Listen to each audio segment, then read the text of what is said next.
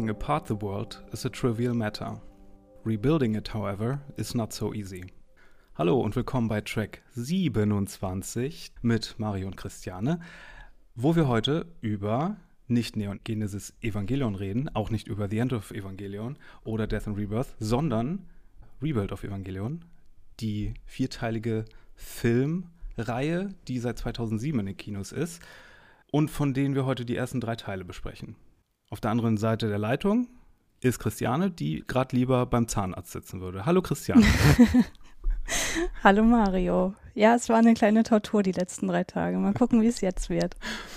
Ja, wir haben komplizierte Gefühle zu dieser Filmreihe. Als Ultras der Originalserie sind wir natürlich so ein bisschen biased vielleicht auch.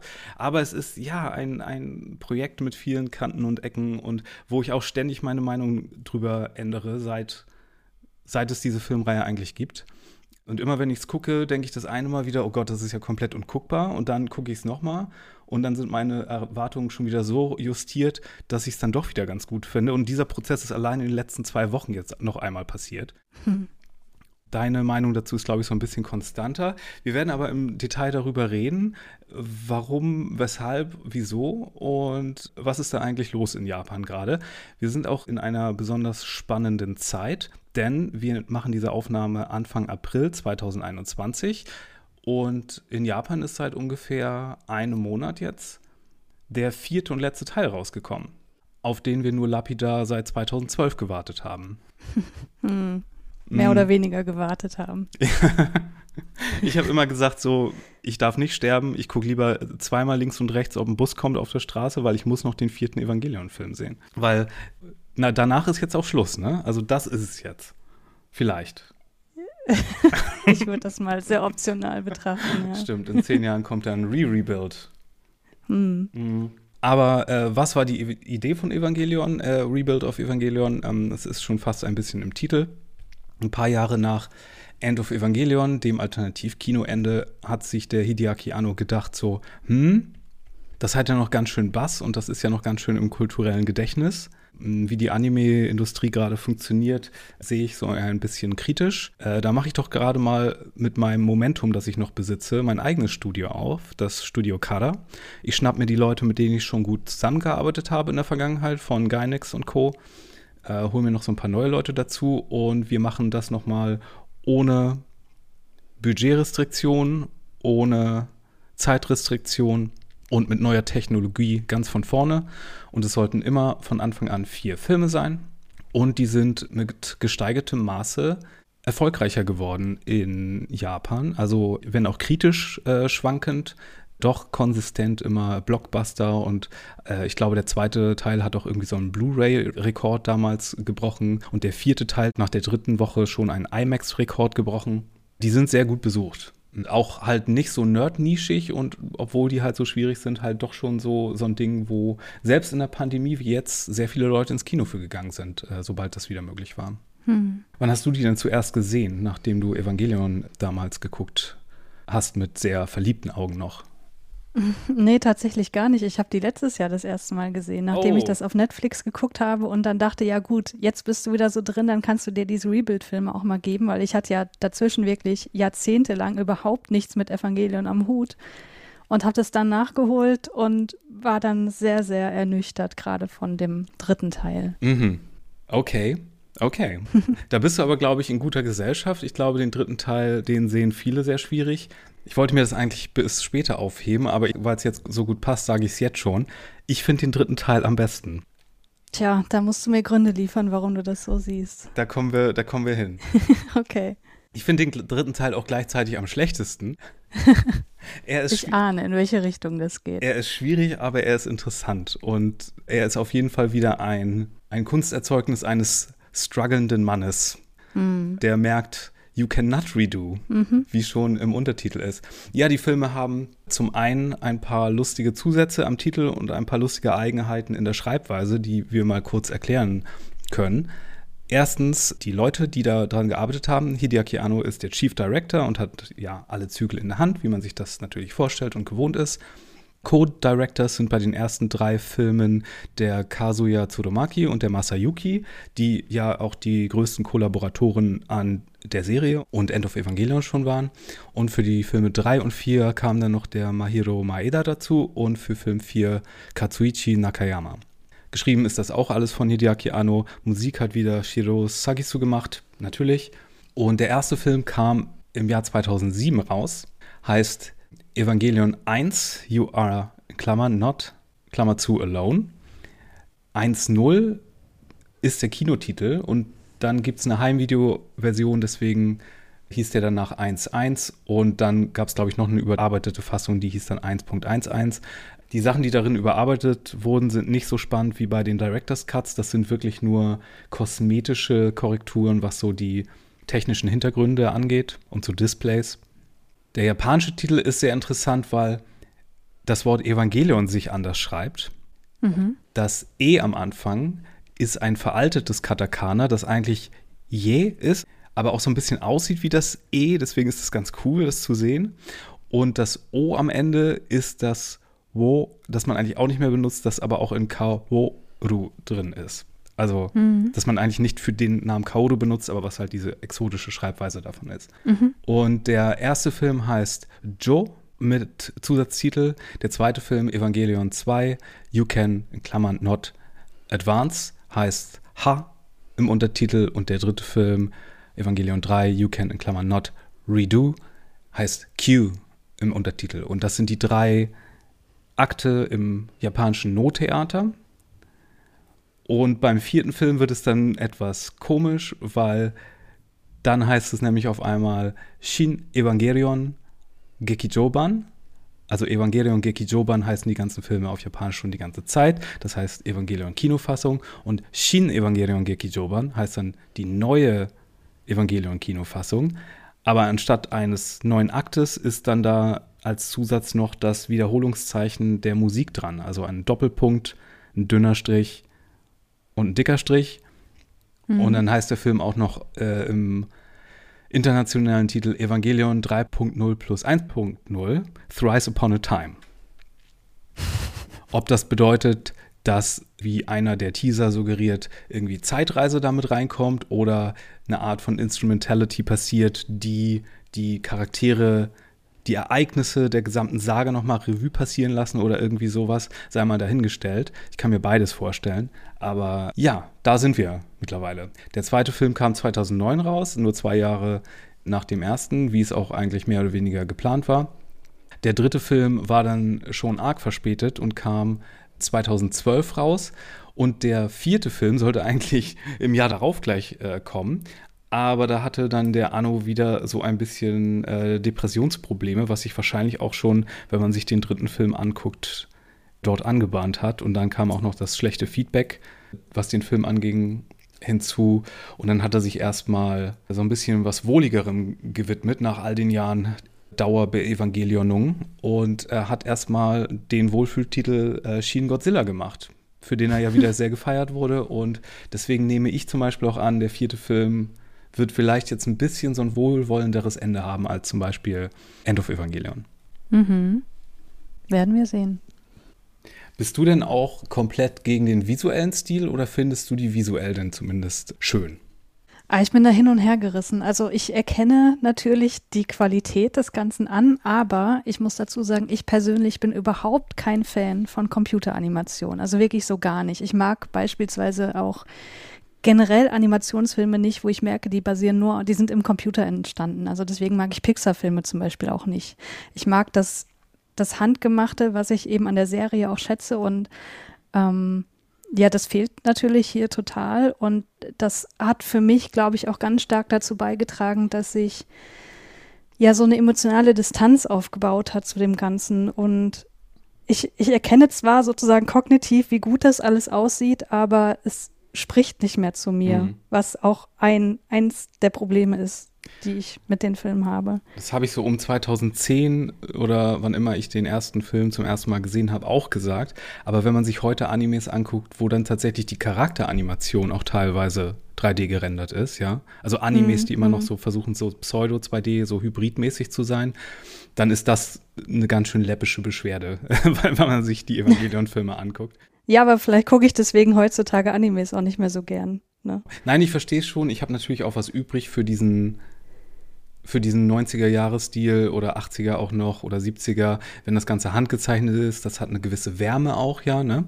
Und äh, mhm. äh, wirkt so ein bisschen weniger kalt. Ähm, aber ich glaube, damit habe ich mich abgefunden, weil ich meine, dieser Film ist jetzt auch schon über zehn Jahre alt.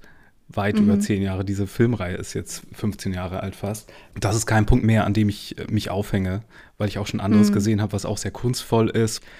Da kann ich das davon lösen von meinem von meiner Vorliebe und kann das für das sehen, als was es ist. Und mhm. was so Anime-Macher angeht, die sind ja nicht immer nur an der Story interessiert, sondern die wollen sich ja auch visuell austoben und innerhalb ihres Mediums. Und für die ist es dann so, vor allem wenn das so Nerds sind wie der Anno oder ich denke jetzt auch so an Leute wie Mamoto Oshii, da war ja schon zehn Jahre davor sein zweiter Ghost in the Shell-Film, total mit Computeranimation voll, was viel schlechter gealtert ist. Aber er wollte sich damit ausprobieren, weißt du? Mhm. Ich habe hier noch so ein äh, äh, Quote von Anno gefunden, warum er den Film gemacht hat. Allerdings ist das ein Quote aus dem Booklet zum ersten Film. Das ist hier auf Englisch übersetzt. Mhm. Und da gibt er als, als Gründe, den Film zu machen oder Rebuild zu machen, an The desire to portray my sincere feelings on film. The desire to share with the audience an embodiment of image, the diversity of expressions and the detailed portrayal of emotions that animation offers the desire to connect today's exhausted Japanese animation industry to the future, the desire to fight the continuing trend of stagnation in anime, the desire to support the strength of heart that exists in the world, finally the desire to have these wishes be realized. Mal abgesehen davon, dass er natürlich auch als Rechtehalter ziemlich viel von hat, Evangelion am Laufen zu halten, habe ich hier auch wirklich nie das Gefühl gehabt, wie zum Beispiel bei einem George Lucas und den Star Wars Prequels, dass das hier wirklich nur um weiter zu arbeiten und noch mehr Geld zu scheffeln macht. Das fühlt sich mhm. immer noch, auch wenn ich mit vielen Entscheidungen hadere und ich sehr gut verstehen kann in vielen Punkten, fühlt sich das trotzdem noch wie ein sehr persönliches Ding an. Ja, da würde ich dir auf jeden Fall zustimmen. Also ich würde auch immer für Anno in die Bresche springen, wenn jemand sagt, der wollte doch nur mehr Geld machen, weil ich denke, darum sicherlich, man muss ja auch irgendwie überleben und so weiter, aber ich glaube nicht, dass das der Hauptmotivator ist. Hm.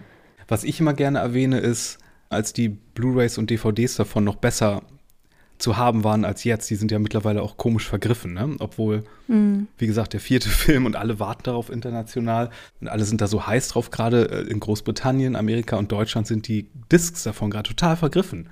Ähm, und du kommst da schlecht dran. Aber während die sehr gut zu haben waren, und bevor Netflix Original-Evangelion rausgebracht hat, hast du immer mal Leute getroffen oder habe ich öfter mal Leute getroffen, die meinen, ah ja, Evangelion kenne ich, da habe ich die Filme gesehen. Und da denke ich mir so, hm. oh shit. nee, du kennst Evangelion nicht und das war auch nicht für dich. Also so sehr ja. mir vielleicht die Macher erzählen wollen, nein, das ist auch für eine neue Generation von Fans und so. Das lebt doch so viel mit dem, wie es bricht mhm. mit der Originalserie. Und es spielt ja auch mit deinen Erwartungen als Fan. Und mhm frustriert dich wahrscheinlich auch deshalb.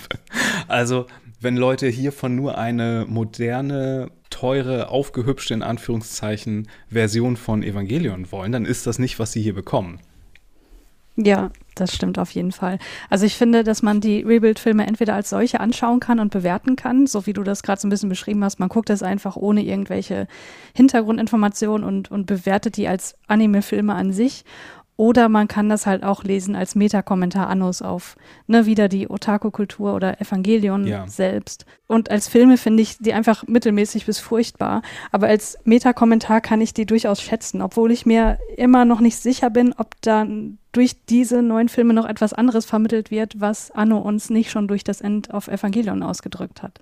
Aber vielleicht kommen wir uns, äh, kommen wir da heute ein bisschen näher. Ja, meine Quote vom Anfang war übrigens, äh, hast du es erkannt? Nein. Ich habe die englische Quote benutzt, weil ich habe die ähm, britischen Blu-rays und mhm. da ist das Wort Rebuild halt auch so mit drin gewesen. Das sagt Fuyutsuki im dritten Film zu Shinji, wenn sie ihren kleinen Chat beim Shogi haben. Ah. Ähm, und äh, klar, das ist natürlich alles auch wieder eine Metanarrative über das Anime machen und wie wie Anno auch damit hadert, mhm. das neu zu erschöpfen. So. Klar kann man die Welt untergehen lassen in der Evangelion und das ist super leicht, aber das Ganze wieder aufzubauen ist nicht so leicht. Ja, und da muss ich immer dran denken, dass äh, der Frust, der dann zu verspüren ist, ist natürlich auch das Gleiche, was Musiker bei Konzerten erleben. So, die Fans wollen immer die Classics hören, aber die Musiker wollen immer ihre neuen Songs spielen, an denen keiner interessiert ist eigentlich, ne? Mhm. Ja, dann lass uns doch mal kurz im Einzelnen über die Filme reden, ohne die ganze Handlung Revue passieren zu lassen. Was hältst du davon? Mhm, machen wir.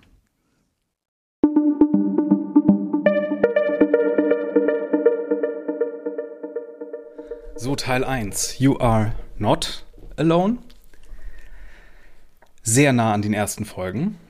Äh, so sehr, dass es eigentlich total pointless ist, aber auch total falsche Erwartungen an die ganze Filmreihe gesteckt hat und der langweiligste eigentlich fast ist, oder?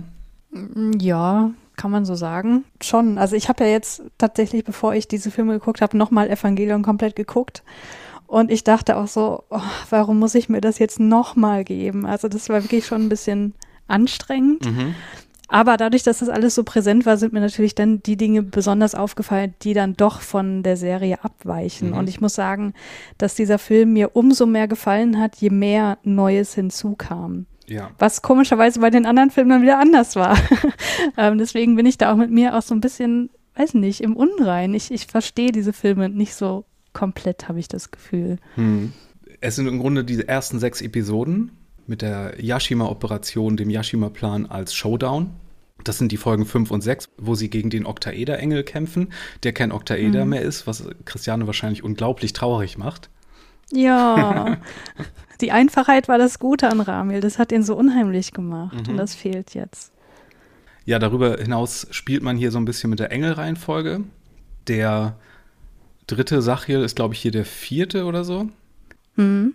Mm, darüber hinaus weiß Misato bereits von Lilith im Keller und weiß auch, dass es Lilith ist. Hier gibt es keine Verwechslung mit Adam. Ja. Und was mich am meisten geflasht hat an dem Film, ist natürlich, dass Kaoru am äh, Ende des Films hier schon auftaucht. Mhm. Und zwar auf dem Mond. Ja, ja, sowieso so Konzepte, die man sich in der Serie erst erarbeiten musste oder die dort sehr spät erwähnt wurden, die werden hier halt total früh eingeführt. Auch sowas wie Frucht des Lebens und Frucht des Wissens, worüber Fuyutsuki und Gendo dann sprechen. Oder eben Lilith, die eben sehr früh gezeigt wird und auch als solche identifiziert wird. Oder äh, worüber ich auch so ein bisschen kichern musste, sind diese ganzen neuen Begriffe aus der Bibel, die so random eingestreut werden, mhm. wo ich auch das Gefühl hatte, okay, hier will Anno uns nicht mal mehr vormachen, dass da irgendwas dahinter steckt. Das ist einfach nur noch, ich streus mal rein, damit die Fans wieder was zum Googeln haben. So ja, ungefähr. klar, genau. Ja, dann gibt es natürlich eine Menge kosmetische Änderungen. Unter anderem, das ist mein kleines Pet Peeve, neue Logos für Seele und Nerv, die beide hässlich sind. Ja, finde ich auch. Furchtbar. ähm, viel zu detailliert, die ja, funktionieren als Bildmarke nicht mehr. Genau, ja, das würde ja. ich nicht als Tattoo haben wollen. Nee, um Gottes Willen. dann ist das natürlich sehr viel filmmäßiger auch aufgebaut. So, wenn der Yashima-Plan am Ende, wenn Shinji dann schießen muss, dann ist das so Star Wars-mäßig. Er soll dann ohne den Visor auf sich selbst vertrauen und der Vater soll dem Sohn vertrauen und ihn machen lassen. Und es ist so, ja, okay. hm. Was mich auch sehr gestört hat, ist, dass die Episodenstruktur das ja so nett gemacht hat, dass der erste Kampf gegen Sachiel halt ja abgebrochen wird. Mhm. Und dann haben wir erstmal die ganze zweite Folge ohne und sehen das dann in Flashbacks erstmal. Das fällt hier natürlich total weg. Ja. Natürlich muss man sagen, es ist ein Spielfilm. Ne? Es ist jetzt keine Serie, die sich natürlich irgendwie mehr Zeit lassen kann, aber es wirkt alles so unfassbar gehetzt. Also es, es gibt so wenig Momente, wo man mal durchatmen kann, das Ganze irgendwie reflektieren kann, was in der Serie ja immer wieder eingebaut wurde. Und das merke ich einfach, dass mir das hier total gefehlt hat. Wo ich auch dachte, ja gut, vielleicht wirst du einfach älter und kommst mit diesem Pacing nicht mehr klar. Habe ich wirklich auch schon öfter mal gedacht, dass das vielleicht der Fall ist. Ähm, und dann versuche ich es immer wieder, um mich nicht alt zu fühlen. Deswegen, das ist diese Simpson-Quote, ne? Damals war ich dabei und jetzt ist alles was Neues, unheimlich und mhm. das wird euch auch passieren. Ja, ja, ja, stimmt. Mm, was hier aber auch schon ist, und zwar gleich am Anfang, sehr interessant. Hier werden ja, das kommt dann aber vor allem, glaube ich, ab dem zweiten Teil, aber hier schon visuell auch im Hintergrund, so kleine visuelle Hints reingestreut, dass das jetzt vielleicht nicht buchstäblich, aber dass du schon daran erinnert wirst, das ist alles schon mal passiert. Mhm. Zum Beispiel ist ganz am Anfang, wenn der Engel über das Wasser nach Tokio 3 kommt, ist das Wasser halt schon rot, wie es am Ende von End of Evangelion war.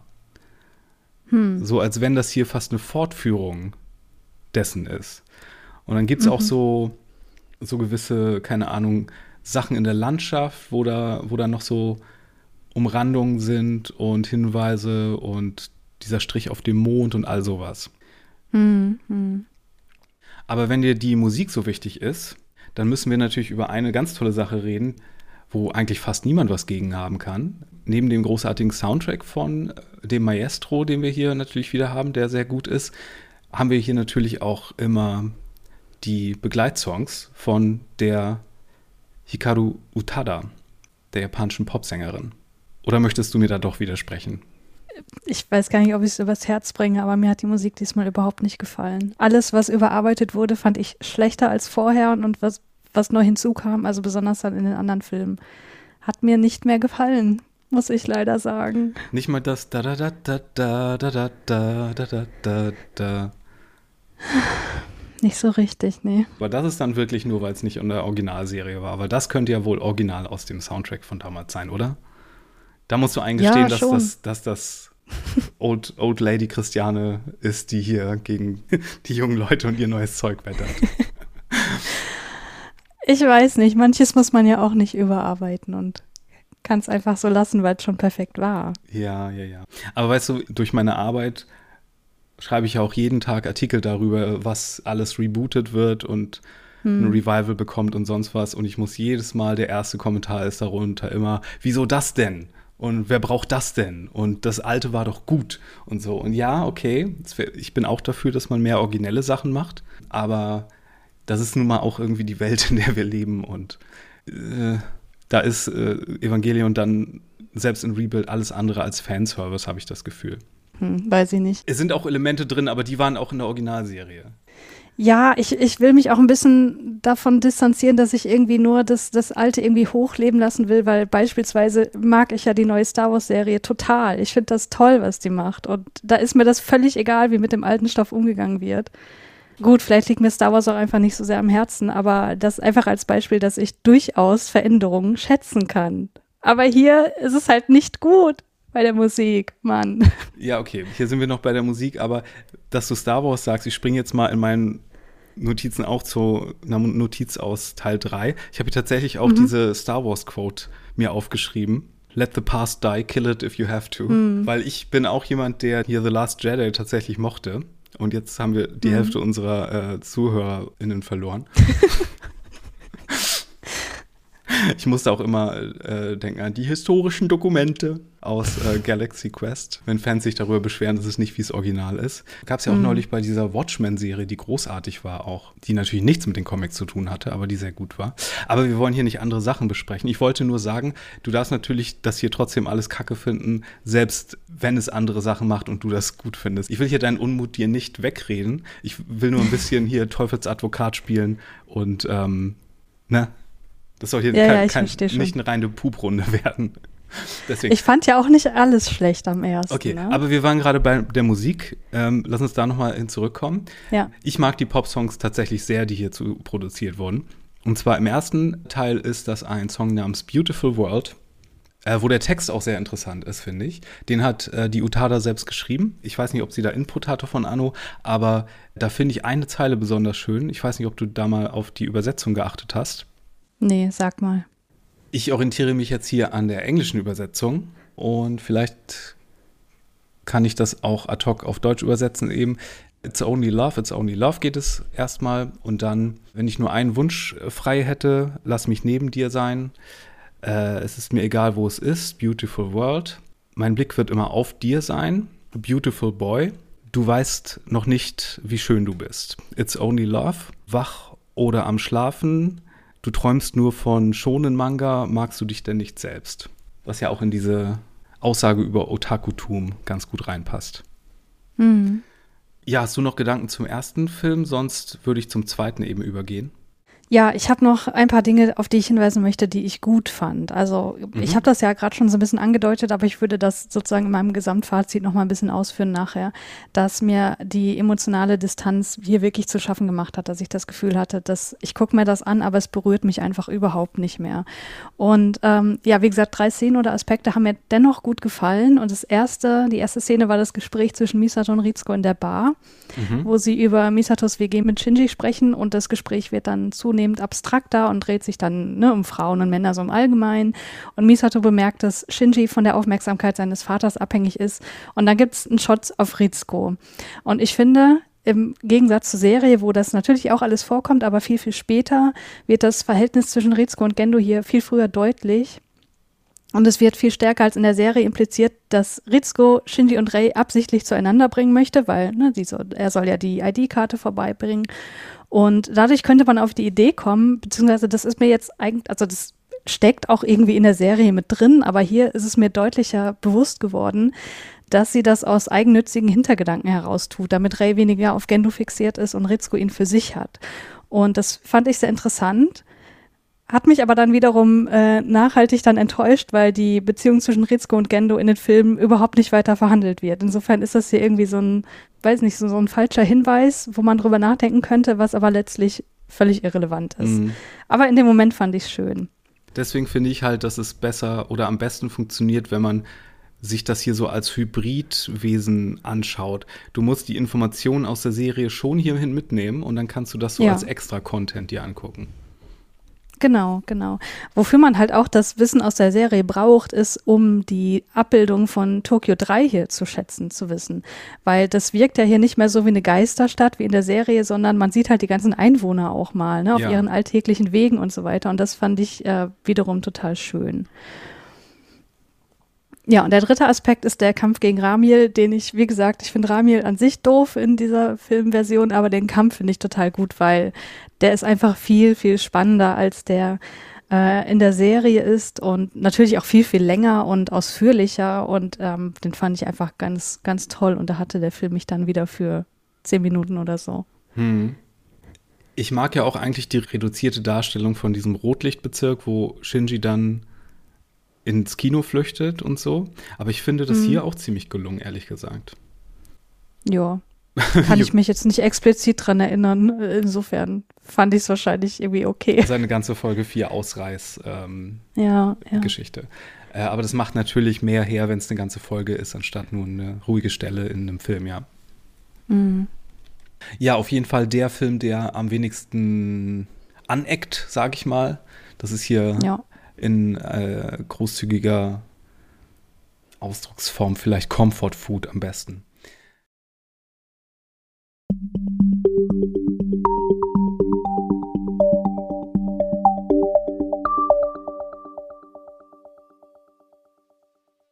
Teil 2 ist Fanboys Favorite, muss man sagen. Ähm, das ist der, wo alle sich eigentlich einig sind, sind die geilsten Sachen drin. Und ich finde mhm. ihn gleichzeitig auch den auf eine ganz oberflächliche Weise den besten und aber auch den dürfsten.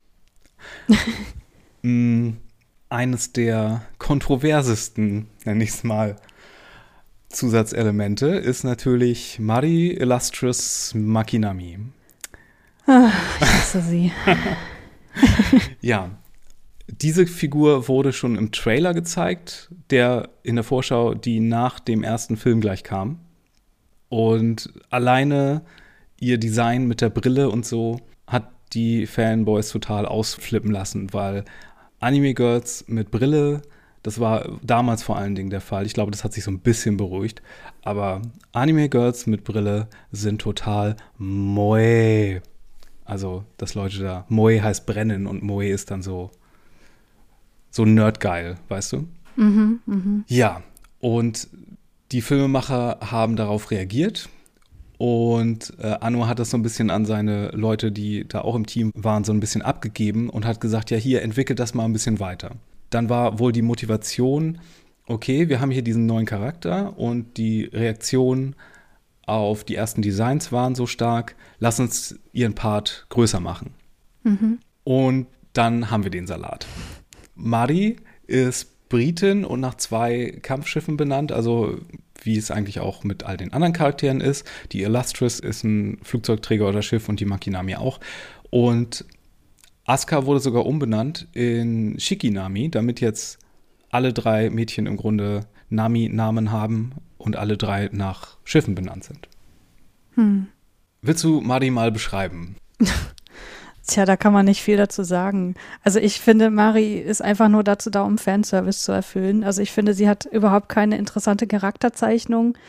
Beziehungsweise das, was wir von ihr erfahren, ist halt, dass sie irgendwie ja, auf jeden Fall sehr, sehr gern ihren Evangelion steuert und das auch irgendwie sehr mühelos tut und, und Bock drauf hat, aber da hört es dann auch irgendwie auf. Also im Gegensatz zu den anderen Kindern, also jetzt natürlich auch wieder sehr im Gegensatz zur Serie, hat sie halt überhaupt keine Ambivalenz oder äh, wahrscheinlich auch irgendwie kein Trauma erlebt oder ähm, ja, ein Trauma davongetragen vom Second Impact oder was auch immer. Und deswegen finde ich sie einfach, ja, wie soll ich sagen, ich finde sie einfach überflüssig. Ich verstehe es einfach hm. nicht. Ich erkläre mir das zum einen so, dass sie so ein Element ist, das garantieren soll, dass man nicht das Gleiche nochmal macht. Mhm. Um die Sache frisch zu halten. Ich verstehe auch den Impuls, einen neuen Charakter da reinzubringen. Und das funktioniert ja auch oft. Und ich habe sie auch wirklich die meiste Zeit gehasst. Und gerade vor drei Wochen, als ich mit jemandem diesen Film nochmal geguckt habe, aber da macht das Setting dann wahrscheinlich auch sehr viel aus, habe ich mich auch sehr wieder drüber aufgeregt. Aber ich habe den Film jetzt nochmal geguckt, die Tage.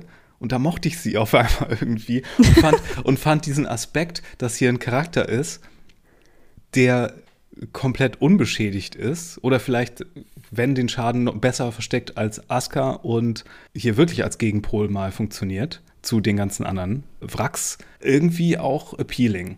Ja, aber sie ist natürlich klar auch der Fanservice-Aspekt hier dran. Das ist ganz logisch. Hier wird dann auch die Tradition begonnen, dass am Anfang des Films ein Kampf gezeigt wird, der komplett unübersichtlich ist.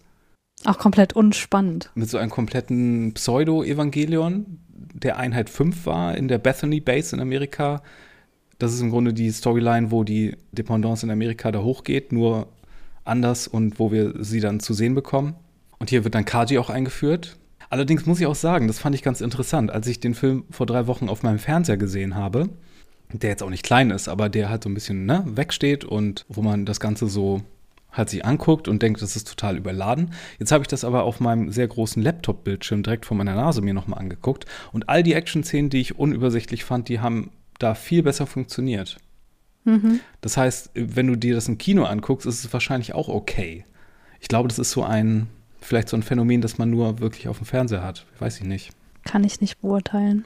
Auf jeden Fall wird sie hier in die Story reingegrätscht und es ist als Evangelion-Fan wirklich, wirklich seltsam, sie hier mhm. zu haben überhaupt. Ähm, sie hat so ein Spleen, dass sie den Geruch immer bemerkt im Cockpit und auch so ein bisschen geil findet. Mhm. Sie landet irgendwie mit einem Fallschirm auf Shinji in einer Szene und bemerkt dann, dass er nach LCL riecht und sie ist ganz angetan davon. Und was auch so einige Fantheorien befeuert hat, sie singt ständig Lieder, die aus der Showa-Zeit stammen. Mhm. Also so 20er bis 80er wäre das, aber so aus den 60ern größtenteils. Und es wird ja etabliert im nächsten Film, dass Children nicht altern. Mhm. Hast du das mit dem Manga mal mitbekommen? Dass sie da am Ende eingeführt wird, ja. Dass sie da in so einem extra Kapitel eine Freundin von Yui ist, während sie noch an der Uni ist. Hm. Da hat dann der Manga-Zeichner, der ja auch der Charakterdesigner ist, äh, dann aber gesagt: So, nee, das habe ich mir nur ausgedacht, das war nicht in Absprache, das ist nicht Kanon. Okay. Okay. Es gibt auch die Fantheorie. Wie gesagt, ich habe den vierten Teil nicht gesehen. Das ist jetzt alles immer nur noch Fantheorie von den ersten drei mhm. Teilen. Es gibt die Fantheorie, weil es gibt eine Fotografie, da sieht man Askas Mutter und Yui und so. Mhm. Und Askas Mutter sieht sehr wie Mari aus.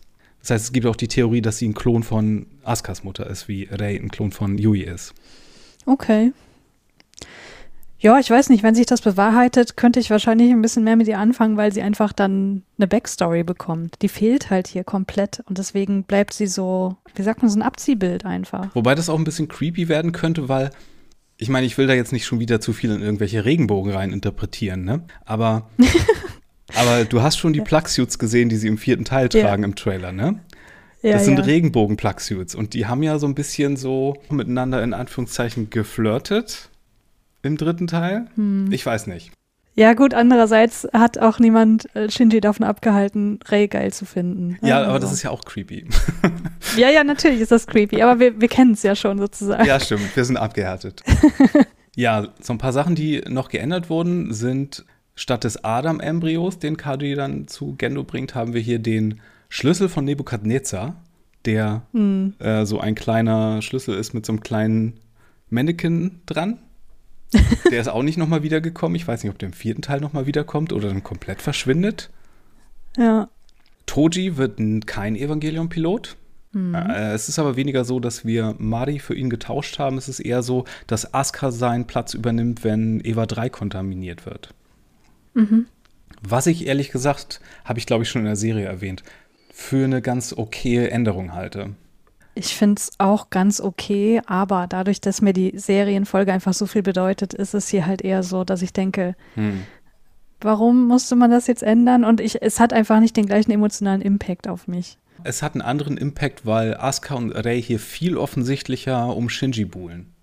Ja. Also das ja, tun ja. sie in der Serie auch, aber es ist viel subtiler wie viele Sachen in der Serie und hier ist es wirklich so ein Beziehungsdreieck mit Shinji als Hahn im Korb. Ja das passiert alles im zweiten Film hier, ne? Ähm, mhm. Wo wir eher noch so Schulleben haben und Slice of Life und Toji und Kensuke sind hier auch da. Und die machen sogar einmal einen Ausflug irgendwo in so ein äh, Aquariumsreservat, wo noch echtes äh, Sea Life ist.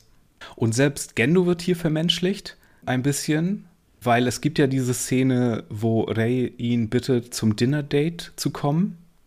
Mhm. Was dann durch einen Engelsangriff nur flach fällt. Er sagt ja tatsächlich ja, weil Ray in, in diesem Moment an Yui erinnert. Die Szene, die aber mein Herz bricht tatsächlich so ein bisschen, ist, wenn Ray dann abgeholt wird oder informiert wird, dass ein Engelangriff ist und sie ist ganz schockiert und wir zoomen so ein bisschen in ihr bekanntes, kleines, deprimierendes Zimmer rein und man sieht, sie hat so das Tischchen gedeckt mit so vier Schalen. Ja. Ja, das stimmt. Also ich finde Race-Entwicklung sowieso total schön, aber das funktioniert halt auch wieder nur, weil wir sie als Seriencharakter schon kennen und wissen, dass ja. das irgendwie jetzt was Besonderes ist, wie ja, sie ja. sich verhält. Aber wie gesagt, ich glaube, das ist gar nicht für Leute, die das gar nicht kennen. Ja. Ich frage mich wirklich, ich hätte hier wirklich jemand gerne drin, der die Serie gar nicht kennt und nur die Filme und was die davon halten. Was hier neu ist, ist der verdammte Beast Mode. und so sehr ich jetzt Marty so ein bisschen Pseudo in Schutz genommen habe, der Beast Mode, oh mein Gott, thanks, I hate it. Warum mhm. haben wir hier einen Beast Mode, wo wir Eva 2 in ein animalistisches Monster verwandeln, wenn wir schon sowohl den Berserker-Modus und den Dummy-Plug haben, der genau das gleiche macht? Mhm. Warum brauchen wir jetzt noch einen dritten Extra-Modus für den Evangelion? Weiß ich nicht. Ich würde jetzt auch mal erwarten, dass das wieder das Fan Fanservice ist, dass die, dass die Dudes noch mehr haben, worüber sie abgaschen können. Aber so weißt ungefähr. du, weißt du, was es eine Referenz vielleicht drauf ist? Was mir nee, auch bis vor neulich gar nicht aufgegangen ist. Es könnte eine Referenz darauf sein. Es gab doch für Folge 24, 25 so crazy viele Drafts und Drehbücher und Drehbuchideen, die wir recherchiert haben. Ja, ja. Und eine davon war doch, dass Asuka sich in einen Werwolf verwandelt. Ach, das habe ich schon wieder erfolgreich verdrängt ja. gehabt. Ja. ich glaube, das könnte ein Echo davon sein. Ich weiß es hm. nicht. Äh, womit ich hier aber total leben kann, ist der Showdown in diesem Fall. Hier wird Zeruel, der zehnte Engel, Reis beinahe tot und der Third Impact quasi als Showdown vereint. Und das ist mhm. eigentlich das Krasseste, wenn du dir das anguckst und es geht noch alles so mehr oder weniger im Serientakt mit ein paar mehr Änderungen. Hast du hier als Showdown End of Evangelion auf einmal, so, hm. hups, was? Wir machen hier schon Endgame. Wir haben noch zwei Filme. Wie spannend. Ja. Und das ist auch eigentlich sehr gut gemacht. Also diese ganze Endsequenz, die finde ich sehr gut. Ja, die gefällt mir auch. Also vor allem wie, wie Ray bzw. Eva Null mit dem zehnten Engel verschmilzt, das gefällt mhm. mir schon sehr. Genau, da haben wir auch diese Sache mit dem Ray-Körper, der hier verengelt mhm. wird, was ja in der Serie auch schon vorkam. Und auch im Director's Cut von ihrer Todesfolge wir haben ja sowieso großartige Set-Pieces mit Musik. Äh, schon wenn Eva 1 mit dem Dummy-Plug-System EVA 3 auseinander nimmt, mit Aska diesmal drin, läuft anstatt des Bambas-Soundtracks hier so ein altes Volkslied, Kyono Hiwa Sayonara, also heute ist der Tag, an dem wir Lebwohl sagen. Äh, der wurde popularisiert von Ryoko Moriyama 1966 und ist hier eingesungen von äh, Megumi Hayashibara, der Rei-Synchronsprecherin. Und die singt auch Tsubasa Kudasai von Akai Tori, den Roten Vögeln. Ein Song, der 1970 gemacht wurde für so ein Musikfestival und der, ich glaube, auch gerne so bei Japan sucht den Superstar gesungen wird, hm. weil es so ein inspirierender Song ist. Ne? Tsubasa Kudasai, bitte gib mir Flügel. Die Originalversion klingt allerdings, ich habe dir die ja schon mal gezeigt, ne? Mhm. Diese 70er-Jahre-Version, die klingt total wie The Mamas and the Papas. Also ja, sehr, sehr 70er. Wir packen das alles in die Show Notes, wenn ihr das angucken wollt. Und das ist eine tolle Szene auch, wenn, genau, Asuka ist ja nicht nur verschmolzen, ihr, ihr Asuka-Körper wurde ja auch gefressen von dem Engel und sie ist da irgendwie drin in dem Engel auch noch. Und dann kommt Eva, erwacht wie in Folge, was ist das, 19? 18. Ja, nachdem der Nomi Nomi Nom gemacht hat am Engel. Erwacht als Gott, löst den Third Impact damit aus, hat aber, äh, weil er diesen, diesen Wunsch erfüllt haben will, der Raum von Gaff öffnet sich. Wir haben diese wundervolle Regenbogen-Grafik, die hier immer, wenn der Raum von Gaff sich irgendwie öffnet oder irgendwas Impactiges los ist, zu sehen ist. Mhm. Das finde ich auch sehr schön eigentlich. Und dieses Lied spielt, das auch so, so dagegen läuft eigentlich. Und es ist ziemlich glorreich. Ja, ich verstehe, was sie da machen wollten, aber da muss ich auch wieder sagen, ich fühle das einfach nicht. Okay. Es tut mir sehr leid. Da muss ich mich erinnern an das erste Mal, als ich den gesehen habe, weil nach dem ersten Film war ich so fertig mit dieser Filmreihe eigentlich, dass ich dachte, okay, ich muss das nicht sehen. Jahre hm. später gucke ich den zweiten dann irgendwann doch noch mal, so okay, ja, hau mal rein. Und dann war ich doch sehr überrascht. Ich verstehe das schon. Hm. Da war ich dann auf einmal wieder sehr interessiert. Und dann ja. kommt natürlich äh, diese After-Credit-Szene noch, wo auf einmal Kaoru vom Mond kommt mit Evangelion Mark 6, den sie da ausgegraben haben wie den Monolithen in 2001 auf dem Mond. Mhm. Und dann sagt er den Satz, hey Shinji, dieses Mal werde ich dich auf jeden Fall glücklich machen. Oh. Wo du dir so denkst, so, oh, da weiß, da, da weiß Engelboy schon wieder mehr als die Leute in der Serie. Interesting. Und dann läuft eine Akustikversion von Beautiful World als Abschlusssong, weil wir schon genug andere neue Songs in dem Film hatten im Grunde.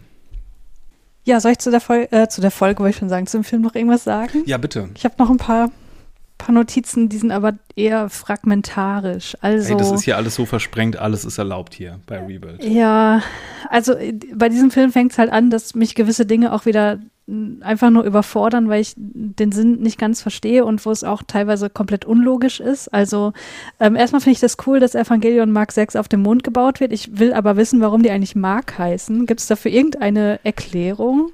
Ja, weil die wollten, nehme ich an, dass die ganzen Evangelion-Bezeichnungen und das ganze Equipment so ein bisschen militaristischer klingt. Deswegen haben diese ganzen mhm. anderen Evas doch auch diese Sigma und sonst was mhm. extra Bezeichnungen mhm. mit so Schnörkeln dran noch, dass das nicht so einfach wirkt, sondern so ein bisschen undurchdringlicher wie so richtiges Militärequipment oder so. Okay, verstehe ja, dass Kaoru einfach auf dem Mond rumhängen kann ohne Helm und im Vakuum des Weltalls auch seine Stimme übertragen wird, offenbar, was ja physikalisch überhaupt nicht möglich ist, was aber seine Existenz als Engel so ein bisschen unterstreicht. Damit kann ich dann leben. Warum er Gendo wiederum Vater nennt, habe ich auch wieder überhaupt nicht verstanden. Weil dieses, äh, dieses Ding, das er von Seele geschaffen wurde, mit dem wurde hier offenbar auch gebrochen, oder? Naja, es könnte halt auch noch sein, dass er hier als Klon von Gendo noch revealed wird. es könnte auch sein, ich meine, dass er ihn Vater nennt, weil er ja auch König der Lilim genannt wurde in der Serie und dass er das so im Grunde ja. meint im Sinne von du, der das Ganze hier mit losgestoßen hat. Mhm. Oder du, Otosan, im Sinne von, dass er sich als Bruder von Shinji sieht oder ich weiß nicht. Mhm. Als der Vater, der archetypische böse Vater. Okay, ja. Ja, nächstes Ding, worüber ich äh, mich nur gewundert habe, es gibt auf einmal vier Adams, nicht mehr nur ein. Fragezeichen. Oh, diese ganze Mythologie hier, da habe ich auch, muss ich wirklich gestehen, nicht so den Überblick, weil es gibt nicht nur Adam, Gut. es gibt auch die Adams, die ja, dann auch irgendwas ja, mit dem Raumschiff zu tun haben. Und es gibt die Infinities, die, mhm. da muss ich auch kapitulieren, ehrlich gesagt. Ähm, okay, okay, gut. Dann äh, habe ich da kein schlechtes Gewissen, weil das geht halt im dritten Film noch weiter. Da habe ich noch viel weniger Ahnung, was da überhaupt passiert. Ich habe den dritten Film so oft gesehen, ich kann dir nicht erzählen, was da drin passiert. Okay. Und eine Sache, ähm, weil da natürlich die, die Parallele zur Serie wieder da ist, wir haben ja in diesem Film auch die Fahrstuhlszene. Und die zeigt einfach so gut, was in diesem Film falsch läuft, weil die ist viel zu kurz und die ist mit Musik unterlegt, was einfach überhaupt nicht passt. Das hat überhaupt nicht mehr dieselbe emotionale Wirkung, was natürlich wahrscheinlich auch ein bisschen damit zusammenhängt, dass Asuka und Rey hier einfach eine andere äh, Dynamik auch miteinander haben, teilweise. Ja, ich weiß auch nicht. Also ich, ich wie soll ich sagen, diese, diese drei Filme funktionieren für mich sowieso nur so, wenn ich mir vorstelle, dass sich das in einem Paralleluniversum abspielt, wo alles halt ein bisschen anders ist. Klar. Um das einfach so, so losgelöst zu sehen. Also ich mit der Interpretation, dass das sozusagen fortlaufend passiert nach der Serie, kann ich nicht so viel anfangen, weil das finde ich einfach zu inkonsistent, was so die Charakterentwicklung angeht. Das meine ich auch nicht komplett buchstäblich. Es ist so ein bisschen zwischen Meta und wir machen es trotzdem. Wir bauen hier so kleine Easter Eggs ein. Mm, vielleicht ist es wirklich buchstäblich zu sehen, vielleicht bauen sie wirklich so eine Loop-Mechanik ein, aber das glaube ich nicht. Ja. Ja, und das Einzige, was mir wirklich gut gefällt am zweiten Teil, ist die Entwicklung von Ray, wie ich schon gesagt habe, wie sie halt durch dieses Abendessen versucht, die Menschen zueinander zu bringen. Also, dass man hier auch wieder so ein bisschen das Motiv drin hat, äh, es geht darum, die Leute irgendwie miteinander zu verbinden und so. Vor allem hier halt Shinji und Gendo und wie deutlich wird, wie sehr sie ja auch auf Shinji fixiert ist, dass sie ihre, dass sie seinen Estat-Player mit ins äh, Cockpit nimmt und so weiter. Das finde ich schon irgendwie sehr süß, muss mhm. ich sagen. Ich mag auch, weil du eben im ersten Film diese Szenen, diese Alltagsszenen erwähnt hast. Die mag ich im zweiten Teil, glaube ich, fast noch mehr. Da sieht die ganze Stadt sehr belebt aus. Du bekommst von diesem ganzen mhm. Schülerleben was mit. Und es gibt ja auch so ein nettes Stück, wenn Shinji zur Schule geht. Mhm. Dieses da, da, da, da, da, da, da, da. Das fand ich auch ganz das nett, ja. Finde ich sehr nett. Also überhaupt diese ganze Darstellung von Tokio 3 mit den ganzen Hintergründen, das ist super. Ja. Äh, und ich kann schon sehen, warum viele diesen zweiten Film so mögen. Ja. Verstehe aber auch, dass Ultra-Fans von dem zweiten Teil den dritten Teil umso doofer finden. mhm.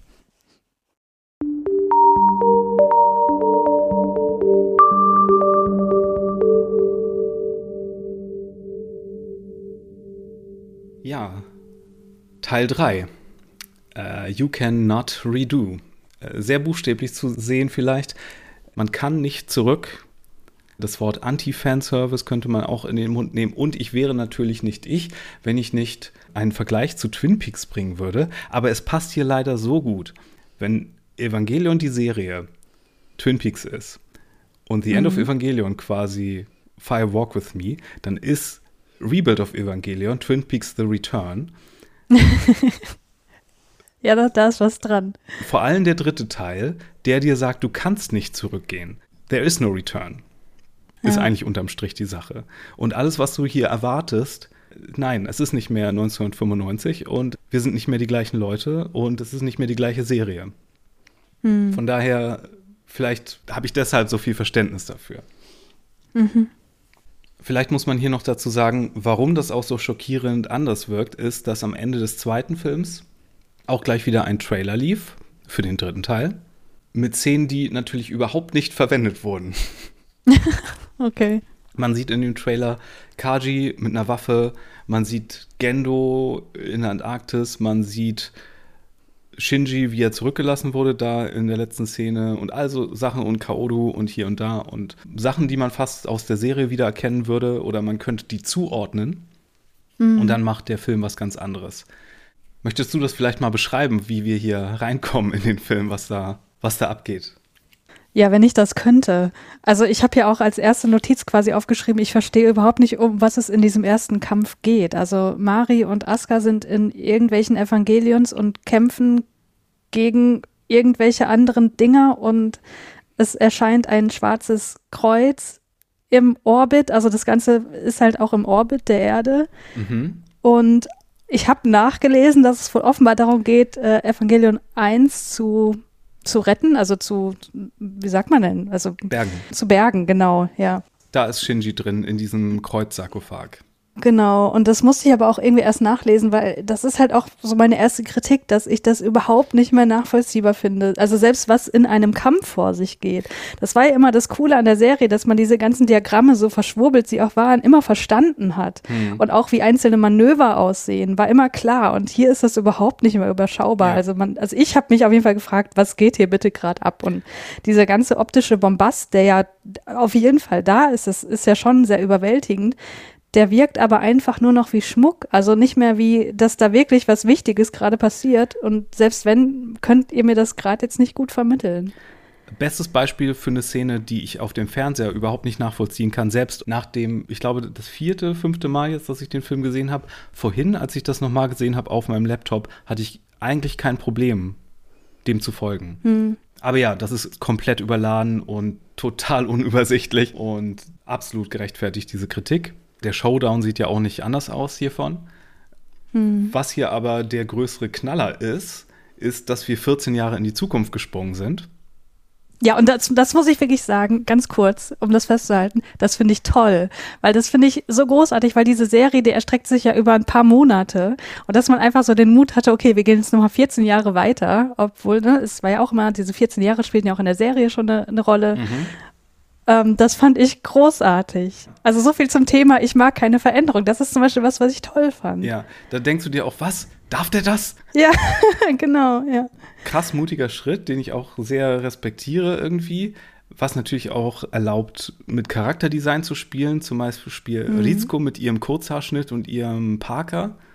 Total mhm. cool. Misato, okay, weiß ich nicht, ob ich ihre Kapitänsuniform brauche.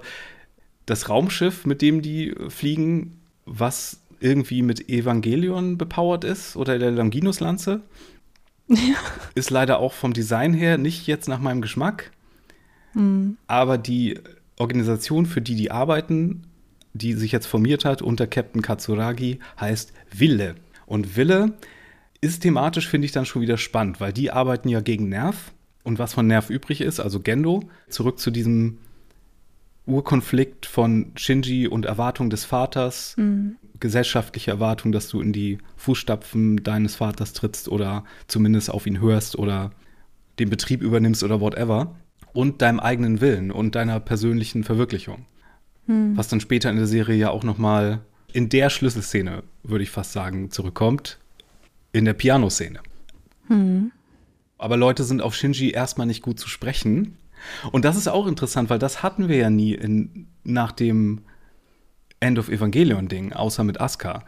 Hier muss er sich jetzt wirklich verantworten dafür, dass er, auch wenn es vielleicht gut gemeint war, aber er hat hier das Ende der Welt verursacht. Mhm. Und das ist mal eine Hammer-Prämisse auch, mit der man hier startet. Leute sind alle so ein bisschen pisst und deswegen bekommt er auch erstmal so ein, den Choker um den Hals, so ein explodierendes Halsband. Mhm äh, das ja symbolisch dann auch sehr aufgeladen ist. Und wir lernen so einen Haufen neuer Charaktere kennen. Da ist eine ganze Crew von Wille von der AAA Wunder, die jetzt nicht so wirklich interessieren. Aber eine interessante Figur ist dabei und zwar Sakura Suzuhara. Ja. Die Schwester von Toji. Die wir in der Serie ja nie zu Gesicht bekommen haben von der wir nur wussten, dass sie existiert und dass sie verletzt wurde beim Kampf gegen den dritten Engel. Richtig. Und im zweiten Film gibt es, glaube ich, ein Foto von Toji und seiner Schwester, wo sie noch klein ist, zu sehen. Ah, okay. Da bleibt Shinji aber nicht lange, sondern wird abgeholt von Narei, die äh, ihn dann zurückbringt ins Hauptquartier. Du musst erst noch den Fluch der Evas erwähnen. Hab ich doch schon, dass die nicht altern. Also Asuka ist Ach immer so. noch da, Rei ist immer noch gleich alt, Mari ist immer noch gleich alt und Shinji halt auch. Aber bei Shinji hätte ja. man auch sagen können, okay, das ist, weil er in diesem Sarg war. Nein, das ist aber nicht so. Ja. An Asuka sehen wir, dass sie halt auch nicht gealtert ist. Ja, und als das zum ersten Mal so erwähnt wurde, der Fluch der Evas, dachte ich so, wollt ihr mich verarschen? Das ist ja wohl die lahmste Erklärung, die es überhaupt gibt. Aber letztlich ist da wahrscheinlich auch wieder so ein Metakommentar drin, nach dem Motto, wer sich von Evangelion nicht losreißen kann, der entwickelt sich auch nicht weiter. Ja, das ist ja auch eine der berühmtesten Quotes von Anno selbst, dass er auch sagt so, ich bin im Grunde auch ein Kind, das ein erwachsenes Kind, das nicht erwachsen geworden ist und das gilt für eine ganze ja. Generation von mir. Also ja. Mhm. Ja, und so sehr ich den Anfang problematisch finde und keine Ahnung habe, wie man diesen Showdown irgendwie verteidigen kann, der Mittelpart von diesem Film ist so stark und so gut. Das ist mit das beste Evangelion, das je Evangelion hat. Ja, erklär mir warum. Ich verstehe es nämlich nicht. Ich liebe es, wenn Shinji ins Hauptquartier zurückkommt und es ist bis auf seinen gecyborgten Vater, der jetzt auch den Visor hat wie, wie Key Lorenz, von, mhm. von Seele damals, komplett leer. Die ganzen Visuals bestehen fast nur aus Hintergrund-Visuals, die so aufwendig und cool und traurig und zurückgenommen sind. Es gibt ein Musikvideo zum Titelsong, den wir später nochmal erwähnen, zu diesem Film, der nur aus diesem Artwork besteht. Und da ist es die schönste apokalyptische Szenerie ever. Du hast überall dieses Rot drin, du hast Sachen, die du wiedererkennst aus dem Hauptquartier, die aber halt von der Zeit gezeichnet sind. In dieser Szenerie wohnt nur der böse Vater mit seinem Handlanger. Du mhm. hast diese Reste von der ganzen Evangelion-Forschung noch drin. Shinji ist in einem noch leereren Raum, als er bei Misato gewohnt hat. Mhm. Und in dieser Ruine tobt dann aber auch noch Kaoru mit rum und spielt mit ihm Piano.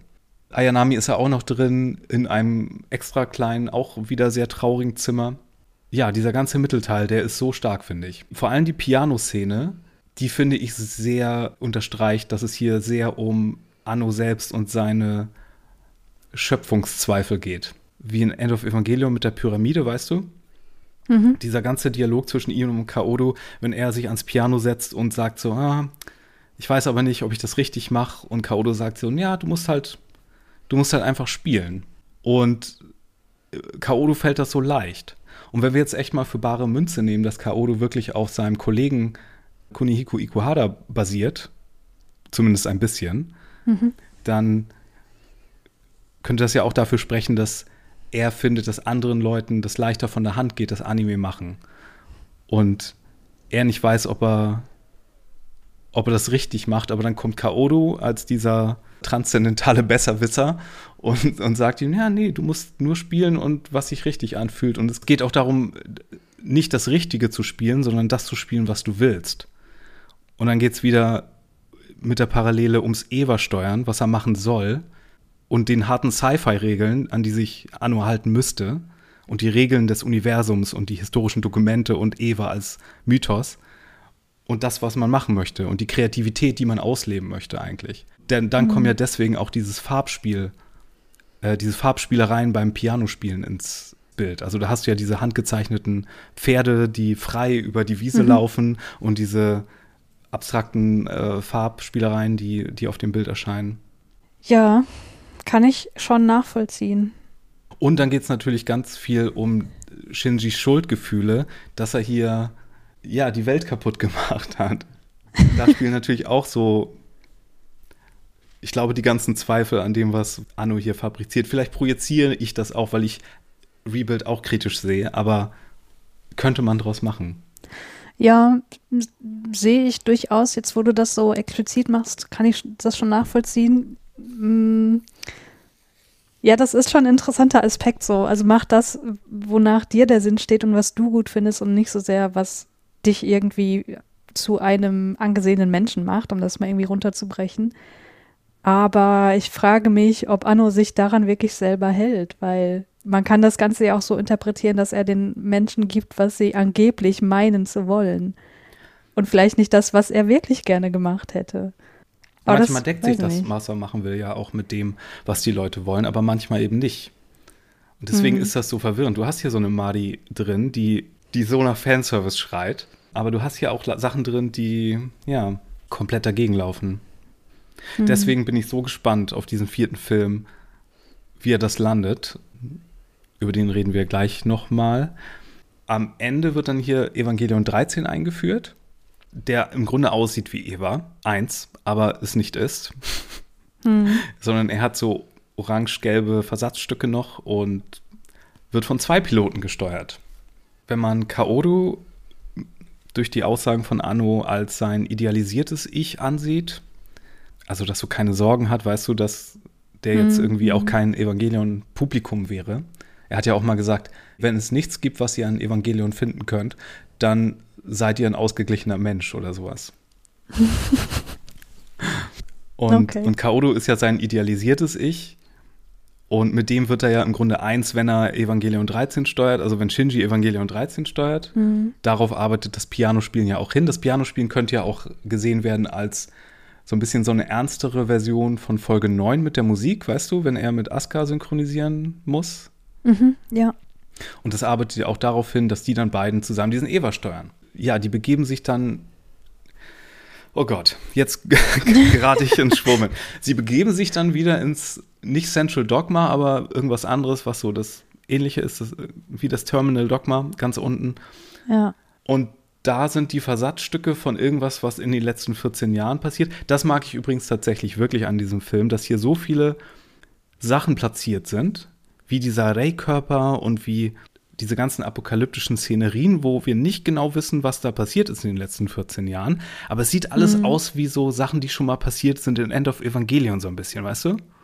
Ja, ja, ich weiß. Das finde ich auch gut. Und ich habe in den letzten Jahren sehr oft versucht, da durchzusteigen. Man kann es wirklich nicht, es ist undurchdringlich. Aber ich finde es interessant, dass wir damit in das gleiche Mindset gebracht werden wie Shinji. Ja. Dass wir so, hä, was ist hier los? Was ist passiert? Und Shinji kann das alles nicht sehen und ist so von Schuldgefühlen geplagt, dass er am Ende nicht auf Kaodo hört, der ihm ja sagt so, nein, zieh jetzt nicht diese Lanze daraus. Aber Shinji will alles besser machen und das ist ja auch es besser machen wollen, aber dann alles schlimmer machen. Hallo, hallo, Rebuild mhm. of Evangelion ist ja auch voll das Thema dieses Films. Und das ist wieder ein Aspekt, den ich auch tatsächlich mag, weil sowohl Kaoru als auch Asuka betteln ihn ja an, dass er aufhören soll mit diesen Lanzen und so. Ja. Und dass er auch, also es geht ja auch generell darum in diesem Film, dass er aufhören soll, ein Evangelion zu steuern. Er soll sich ja bloß nicht wieder hinter das Steuer setzen. Ja, genau. Und ne, deswegen hat er ja auch den Joker und so, dass, dass, er sich nicht mehr synchronisieren kann. Mach was also anderes der Film, als Evangelion. Zeigt, ja, und der Film, der zeigt halt genau das Gegenteil von der Serie, der Shinji ja bis zuletzt mit sich selbst am struggeln war. Ob er das Ding steuern soll und wenn ja, wofür? Ja. Und das finde ich halt auch wieder gut, dass man auf einer Metaebene das wieder auch so als Kommentar anderes verstehen kann, nach dem Motto, ja, da seht ihr, was ihr habt, wenn Shinji sich vermeintlich heldenhaft verhält und das Ganze jetzt mal wirklich will. Es kommt nur Scheiße dabei rum. Ja, und ich kann auch mal was anderes machen, deswegen hat er ja nach dem dritten Teil erstmal Godzilla gemacht und brauchte eine Pause. Ja. Ja, und dann wird's wild, aber auch irgendwie, irgendwie visuell auch irgendwie uninteressant, weil in End of Evangelion hatte dieses ganze Apokalyptische so ein richtiges Gewicht, weißt du? Da fühlte sich das alles ja. so wirklich schwer und bedeutungsvoll an. Hier passieren links und rechts Sachen und wir haben auch ein Gott-Evangelion und die Welt geht irgendwie unter, aber du hast keine Ahnung, was los ist auf dem Bildschirm und mhm. es fühlt sich auch alles irgendwie so ein bisschen cartoony und floaty an. Ja. Das liegt vielleicht auch an dieser clean Animation und so, aber es fühlt sich alles nicht so ernst an. Ja, ich weiß genau, was du meinst. Das ist das, was ich am Anfang meinte mit der optische Bombast, ist irgendwie nur noch Schmuck. Also man fühlt nicht mehr irgendwie eine mythische Aufgeladenheit oder so, wie das ja. bei End of Evangelion der Fall war, wo man auch total überfordert war von all dem, was da vor sich geht, aber man konnte irgendwie noch eine Ahnung äh, generieren, was da womöglich gerade abgeht aber hier ist es einfach so, okay, ich verstehe überhaupt nichts mehr. Und es ist mir letztlich auch egal, dass Asuka dann plötzlich wieder in ihrem, in ihrem Raubkatzen-Evangelion sitzt. es, es, es ergibt keinen Sinn mehr. Ja, und die, genau, und sie und Mari, die hängen dann auch nur wie so kleine Figürchen da irgendwie so an der Seite rum und es geht mm. ja mhm. auch sehr lang, dieser Showdown. Und da resi ja. resigniert man auch einfach irgendwann und sagt so, okay, ja. I guess wir haben jetzt Fourth Impact. This will never end. 24th Impact. Ja, los, weiter. Immer weiter. Da struggle ich auch im Sinne von, okay, haben Impacts noch irgendeine Bedeutung, wenn sie jede Woche passieren? Es ist doch eh schon kein Mensch mehr da. Richtig. Ist doch egal. Und, und ich versuche mich dann so ein bisschen daran zu hängen, so, okay, ist das wieder ein Meta-Kommentar, wenn ich jetzt ganz großzügig bin, dass wenn wir hier weitermachen, haben wir hier wirklich unendlich viele Impacts und Infinities ja. und keine Ahnung. Und alles sind Evangelion am Ende, wie ja auch. Weil, wenn ich das richtig verstehe, und ich könnte mich hier irren, aber anstatt dass alle Leute zu LCL werden, werden alle Menschen zu irgendwelchen Eva-Kopien? Sehe ich das richtig? Kann ich dir nicht beantworten. Keine Ahnung. Okay. Wie gesagt, ich habe den Film x-mal gesehen und habe x-mal dazu gelesen, mir die Infos angelesen. Und das sind Informationen, die nicht, in, vielleicht bin ich zu sehr geprimed durch die Serie, durch die Originalserie, aber es ist Infos, die ich nicht bei mir behalten kann. Es tut mir leid. Mm. Aber dann endet das, finde ich, wieder auf einer sehr schönen Note. Weil wenn das alles vorbei ist, kommen die Mädels und holen Shinji, der wieder lethargisch in seinem Cockpit sitzt, in seinem äh, äh, Entry-Plug und wieder fertig ist mit der Welt, wo er schon wieder den Ende der Welt-Knopf gedrückt hat. Und die ziehen ihn dann einfach so durch die Post-Post-Post-Apokalypse. Und dann beginnt dieser geile Song zu spielen. Das ist einer meiner Lieblingssongs auch aus ganz Evangelion. Sakura Nagashi von der Utada wieder. Hm. Der Song rührt mich ja hart. Okay. Okay, dich mich schon nicht. wieder nicht. Gut. Du merkst schon, dass ich mit den, mit den Songs, die wirklich Vocals haben, nicht so viel anfangen kann. Ja, okay. Aber ich mag auch äh, J-Pop mehr als du, glaube ich. Ja, das stimmt. Aber ich muss sagen, ich fand das Ende auch sehr versöhnlich irgendwie. Ich dachte so, ach guck, da sind die drei wieder vereint und es endet jetzt doch wieder mit was ganz Vertrautem irgendwie. Ja, genau, dass Ray dann auch halt mitkommt und er lässt seinen Player im, im Plug und. Nee, er nimmt den Player doch noch mit und, und lässt ihn fallen und Ray hebt ihn auf oder hebt ihn nicht auf, man weiß es nicht. Ja, der Song dreht sich, äh, Sakura ist ja die Kirschblüte und es geht mhm. sich um das Hinwegwaschen oder Hinwegfliegen der, der Kirschblüten und so Vergänglichkeit und es wird hier so eine verlorene Liebe vielleicht auch äh, besungen. Verstehe. Ja, und das alles ist schon 2012 vonstatten gegangen. Äh, sag du doch nochmal deine, deine Final Thoughts zu diesem Film. Zu diesem Film äh, möchte ich nur noch sagen, ein, ein Mini-Detail, was mir noch total gefallen hat, ist, ist die tausendste 2001-Anspielung, aber wenn Shinji sein Essen bekommt, was einfach nur Brei in verschiedenen Farben ist, ist halt original 2001, das fand ich toll. Ansonsten muss ich sagen, dieser Film, als ich mir heute nochmal durchgelesen habe, äh, ein, eine sehr ausführliche Plot-Zusammenfassung, dachte ich erstmal, ah, okay, darum geht's tatsächlich. Und B, das hätte mir auch gereicht, das so zu lesen, weil das, um was es im Film angeblich geht, das gefällt mir eigentlich gar nicht mal so schlecht, aber die Umsetzung ist einfach, äh, ich, ja, ich finde es einfach furchtbar.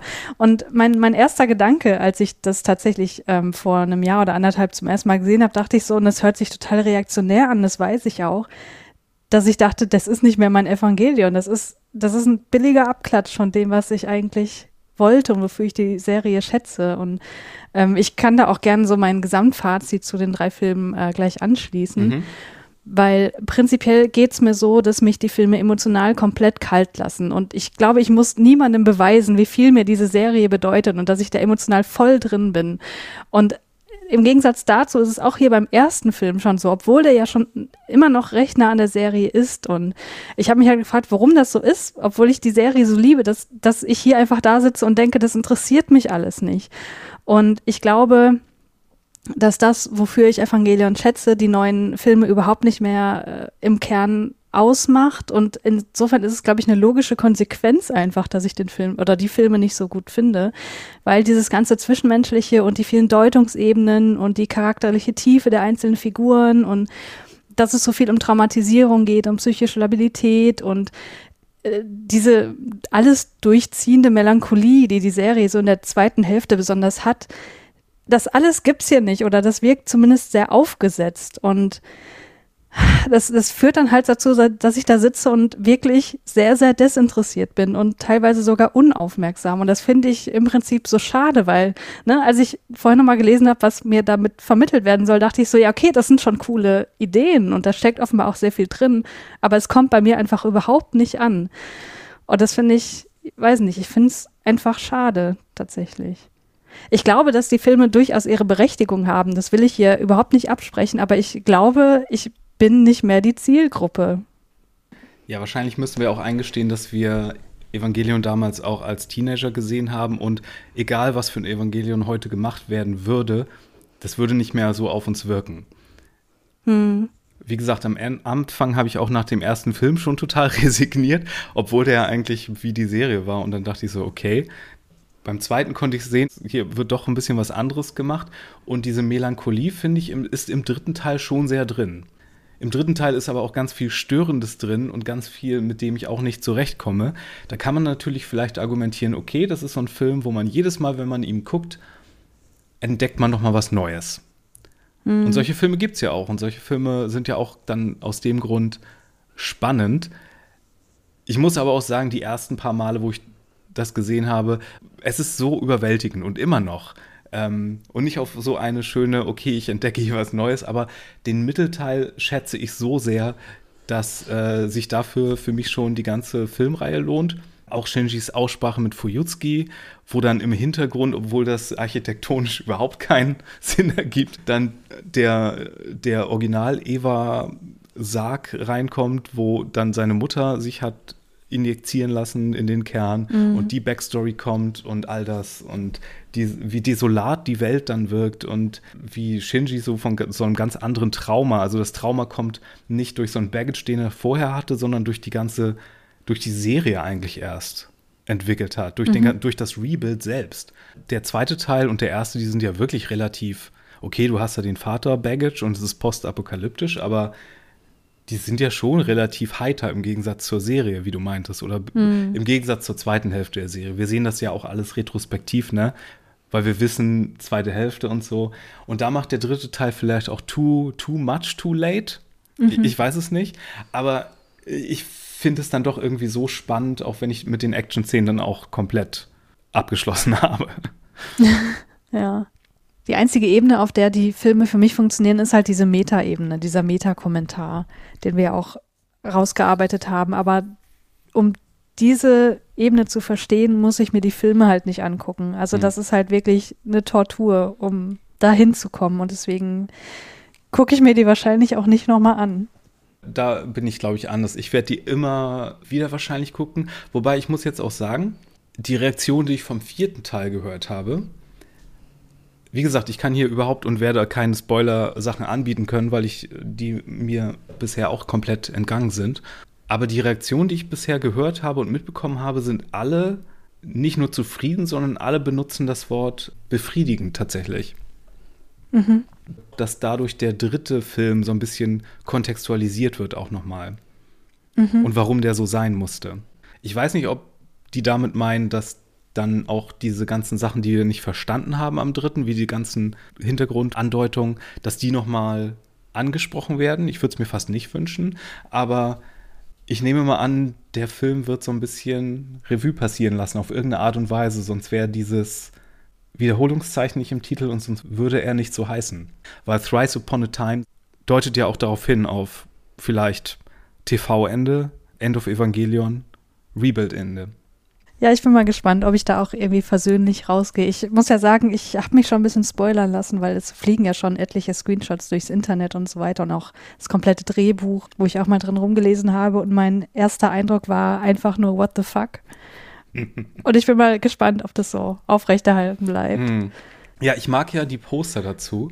Ähm, mhm. Das erste war so eine rote Ansicht vom äh, Eiffelturm oder vom Tokyo Tower. Es, man dachte, es ist der Tokyo Tower, aber ich glaube, es soll der Eiffelturm sein, weil die Eingangsszene wurde ja auf der Pariser äh, Japan Expo 2019 im Sommer schon gezeigt.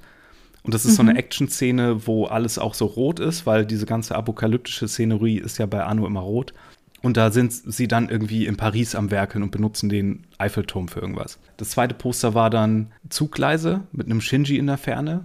Und dann stand mhm. da Bye Bye All of Evangelion. Wir wissen, wie sehr der Mann Züge liebt. Ja. Und das aktuelle Poster, das gerade dann zur Veröffentlichung noch rausgegeben wurde, zeigt den ganzen Cast, wie er am Strand steht. Aber nicht den roten Strand, sondern der halt Strandstrand. Und das erinnert gleichzeitig an End of Evangelion, aber auch vor allen Dingen an das Ende von, vom TV-Ende, wenn sie dann alle auf dem, auf Shinjis kleiner Welt stehen. Mhm. Wenn nicht Corona wäre, wäre ich dafür vielleicht sogar nach Japan gefahren. Aber jetzt halten wir es auch noch aus. Die Leute von Kada haben eben wegen der ganzen Leaks, die du angesprochen hast, auch gesagt, sie werden sich beeilen und hoffen, dass sie das bald international auch anbieten können. Französische und englische Untertitel soll es ja schon geben, weil der Film auch in Los Angeles eigentlich auf so einem Festival laufen sollte. Hm. Meine Hoffnung ist gerade Amazon, weil die in Japan auch noch mal die vier Filme und diese Vorschau gebracht haben und vielleicht hm, mal sehen. Aber da habe ich auch keine näheren Infos. Tja, müssen wir noch ein bisschen abwarten. Ich hoffe aber, ich kann es mit dir zusammen gucken. Das wäre toll. Das wäre toll. Und das wird dann auch unsere, was zumindest Evangelion-Content streng genommen angeht, dann auch unsere letzte Folge sein, wenn wir den gesehen haben. Wir haben noch so ein paar extra Sachen vor über Sachen, die wir auch beide gesehen haben und die so Evangelion verwandt sind vielleicht. Und wir haben noch was vor über Hideaki Anno irgendwann noch mal und was er noch so gemacht hat. Aber wenn wir Evangelion Rebuild Teil 4 gesehen haben, dann hört ihr auf jeden Fall auch noch mal von uns. Mhm. Du willst nicht noch über den grandiosen Manga sprechen? Ja, über den können wir auch noch mal reden. Aber da bin ich dann der Puper. Da, da tauschen wir hier die Stühle vielleicht. Hast du ihn mittlerweile durch? Ja, ja, ich habe den letztes Jahr über die Weihnachtsfeiertage gelesen. Sehr gut. Es ist schon so lange her, ich weiß gar nicht mehr, wie das geht. Was sagen wir am Ende immer genau? Wir erinnern euch äh, daran, wo ihr uns finden könnt. Das ist bei Twitter unter track26pod, E-Mail an track26podcast at gmail.com. Christiane findet man wo? Bei Twitter unter christianeartig und ich habe jetzt eine eigene Website, christianeartig.de. Da schaut ihr mal hin, da findet ihr Toll, die ganzen oder? anderen Christianeartig Podcasts. Das Christianeartig Podcast Universe ist ja, äh, ja, groß und viel unübersichtlicher als Evangelion sich je träumen könnte zu sein. Äh, ja. Mich findet ihr at firewalkwithme ebenfalls auf der twitterigen Seite. Dann sage ich vielen Dank fürs Zuhören. Danke, Christiane, dass du dich hingesetzt hast, obwohl es nicht dein Lieblingsevangelion ist. Es hat sehr viel Spaß gemacht und ein bisschen mehr kann ich dem Ganzen jetzt schon abgewinnen. Hast du geschafft. Mehr kann ich nicht verlangen. ähm, ansonsten sage ich noch mal das, was ich als Catchphrase etabliert hatte, aber mir aufgefallen ist, ich dann irgendwann gedroppt und total vergessen habe. Lauft uns nicht weg, dann hören wir uns beim nächsten Mal. Tschö. Adieu.